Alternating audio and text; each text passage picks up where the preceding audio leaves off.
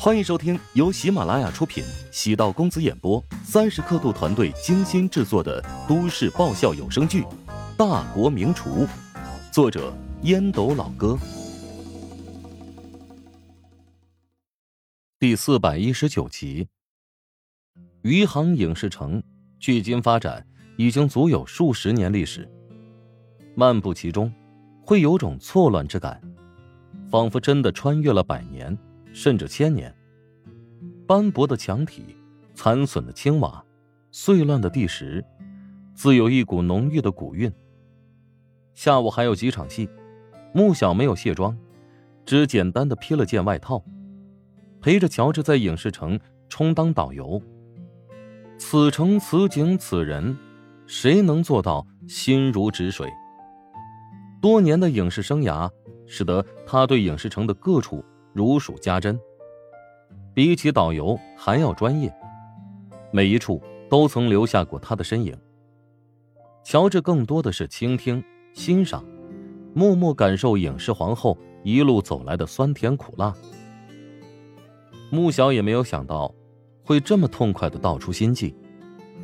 即使接受最优秀的节目主持人采访，穆小也守口如瓶，点到即止。身体或心灵受到的创伤，为何要让陌生人了解？他不需要同情，更不希望成为别人嗑瓜子时的谈资和笑料。来到了一个戏台，穆小笑着说：“我曾经在这边很伤心的痛哭过一次。那天需要演一场比武招亲的剧目，有一个空中特技镜头，需要在空中做好几个姿势。剧组呢，为了省点钱。”必须要我亲自上阵，于是我在威亚上吊了足足有四五个小时，落地的时候腰部都被绳索勒烂了。导演还真是够抠门和冷血的，你这么好看，他怎么舍得呀？哦，除非是个女导演，她嫉妒你，想谋杀你。穆小白了乔治一眼。影视城这边最不缺好看的人，所有人都想往上爬，成为电视剧里的主角儿。他能在电视剧里出镜的人已经很不容易了。那个导演现在跟你还有联系吗？当然，也成了我的贵人。导演也是试探我的意志力，结果从那场戏过后，他逢人便说对我特别佩服，所以一切努力都是值得的。从你身上感受到满满的正能量。你以前是不是觉得我的私生活很乱啊？是啊。八卦新闻看多了会被那些狗仔影响，不过呢，在遇到我之前，你是洁身自好的，没什么八卦。是啊，感觉你是我的克星。穆小觉得有歧义，又补充道：“克制了我的胃。”好，那按照你的说法，我岂不是克制了所有人？没有胃会拒绝美食。难怪你对我一直保持距离呢，是将我当成妖魔鬼怪看待了吧？穆小总喜欢这么一针见血，非要把隐藏在心里的想法披露出来，鞭挞一下才舒服。乔治开玩笑道：“那也是个好看的女妖精。”肤浅。嗨，以貌取人是许多人都会犯的错误。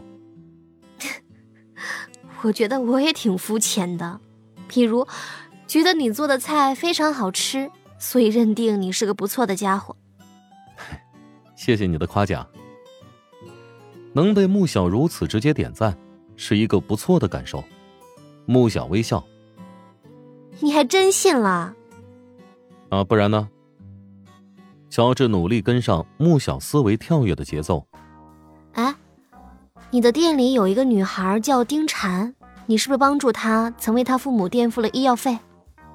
嗯，乔治没想到他还知道这个细节。原来穆小不断帮助自己的出发点在此处啊！他父亲被捕入狱，母亲成了植物人，你盘下了那个已经倒闭的食堂，同时将他从行将踏错的路上引到了正轨。我没那么伟大吧？只是说一切都是巧合，正好被我遇上，我也能为他解决。对了，给我当个私人厨师如何？开个价嘛？穆小突然表情变得凝重。不行，没得商量。别这么决绝嘛！穆小轻松的又开启撒娇模式，即使在荧幕上也少见。嘴唇微微撅起，目光楚楚可怜。咱们当朋友不是挺好的吗？真要把我变成佣人，你真能开心？乔治走心劝道：“ 我还真是魔怔了。”乔治选择的角度很精准，他现在的确是自己的朋友，自己为数不多的异性朋友。乔治微笑道：“如果真给你当私厨，最多一年你就得厌烦了。”为什么？你想啊，如果电视台一年四季都播放你主演的电视剧，尽管你的演技不俗，剧本也不错，除了你那些变态粉之外，普通的观众能够接受吗？穆小摸着下巴，吐着舌尖，感慨道：“唉，的确是这个道理。你也算是打开我的一个心结了。罢了，以后不强求你当我的私厨了。不过，我以后想吃什么，你都能给我准备吗？”“呃，可能呢会有些延迟，但是我会尽量满足你的。”穆小鼻子竟然有点酸涩。“你挺适合当演员的。刚才明明敷衍我的话。”竟然感动到了我，哼！只有真心才能打动别人，演技再好，欺骗也只是一时的。仔细冷静一想，好像误入穆小的温柔陷阱，莫名其妙的下了一个承诺。不过，穆小值得自己做出如此承诺。两人继续朝前走，身后传来动静。哎，那不是穆小吗？穆小转过身。发现是张良伟，脸上露出意外之色。乔治看穿了张良伟，这家伙是在侮辱我的智商吗？明明是在跟踪，非要弄成偶遇一样。很凑巧，出来随便走走，没想到会在这边碰到。张良伟的汉语在湘都艺人当中算很不错的，但还是有些微的口音。木木，你应该介绍一下身边的这位朋友吧。乔治，我朋友。穆小大方介绍，张良伟是现在这部戏的男主角，跟穆小相处的不错。穆小也知道张良伟对自己的用心，私下里尽量跟他保持距离。对张良伟呢，倒也不讨厌，少有兼具实力和偶像气质的艺人。剧组的女二号向婉晴一直对他眉目传情。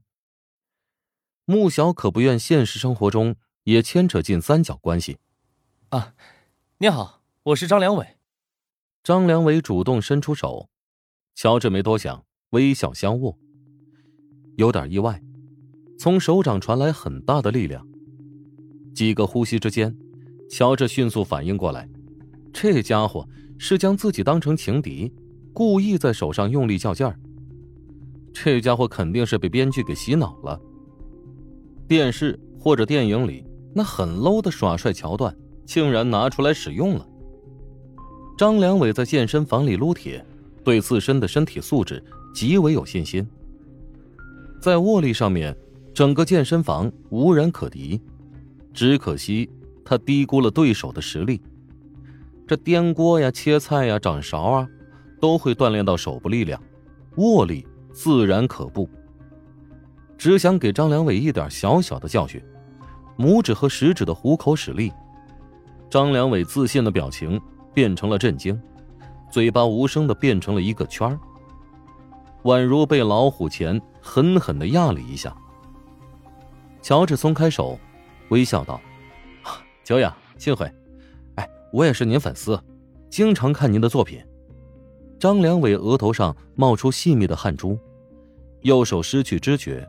又怕在穆小面前丢脸，只能强行忍着。谢谢，我还有点事儿，有机会再聊。张良伟迈开步伐，朝右侧一个小道里去。哎，呀，好疼啊！等到了没人的地方，痛呼出声。观察右手，被乔治握到的地方，竟然有明显的五指痕印。这个混蛋！更关键的是。自取其辱。